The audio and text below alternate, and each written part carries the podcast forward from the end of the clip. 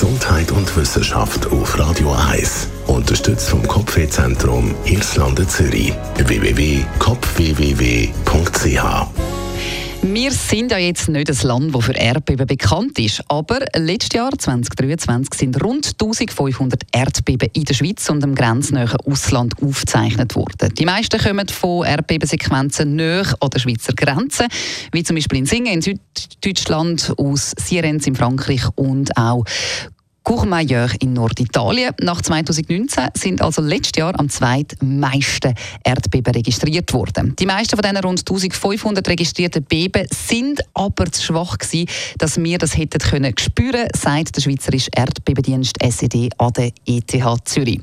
Das letzte Jahr ist seismisch, also durch mehrere Erdbebensequenzen geprägt gewesen, wo über einige Tage oder sogar Monate lokal begrenzt zahlreiche Beben auftreten sind und aus diesen Abfolgen sind dann die drei stärksten Beben resultiert. An erster Stelle steht das Erdbeben in der Haute Ajoie bei Checler im Kanton Jura mit einer Magnitude von 4,3. Das hat sich am 22. März ereignet. Das ist gleichzeitig das stärkste Beben, das in den letzten 100 Jahren in dieser Region aufgezeichnet wurde. Die Erschütterungen sind im Jura und im gesamten westlichen Mittelland deutlich zu spüren gewesen. Vereinzelte Berichte hat es auch aus Lausanne, Bern, Luzern und sogar da von uns von Zürich. Also teilweise hat man es auch da ein bisschen gemerkt. Im vergangenen Jahr hat es auch einige Erdbeben gegeben, die trotz kleinerer Magnitude deutlich gespürt worden sind. Laut dem Erdbebendienst ist das meistens wegen der Kombination von geringer Tiefe, also wenn es nicht so weit unten passiert, dann gibt es so einen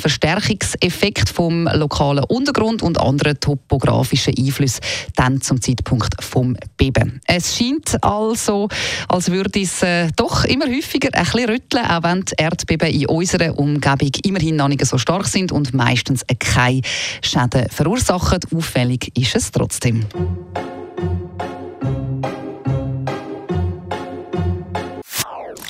Das ist ein Radio 1 Podcast. Mehr Informationen auf radio1.ch.